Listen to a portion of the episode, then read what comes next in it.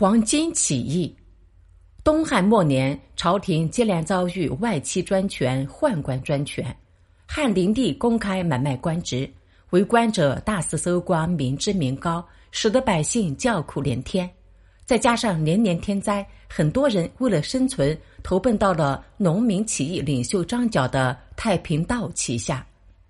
张角本人懂点医术，给穷人治病分文不取，因此百姓都很拥护他。他收了一些弟子，一边治病一边传道。十余年间，全国各地有了数十万教徒。张角把这些教徒分为三十六方，每一方都派一名首领去领导，所有的首领由他统一指挥。张角还制定了“苍天已死，黄天当立，岁在甲子，天下大吉”的起义口号，秘密定在甲子年，就是公元一八四年。三月初五发动起义。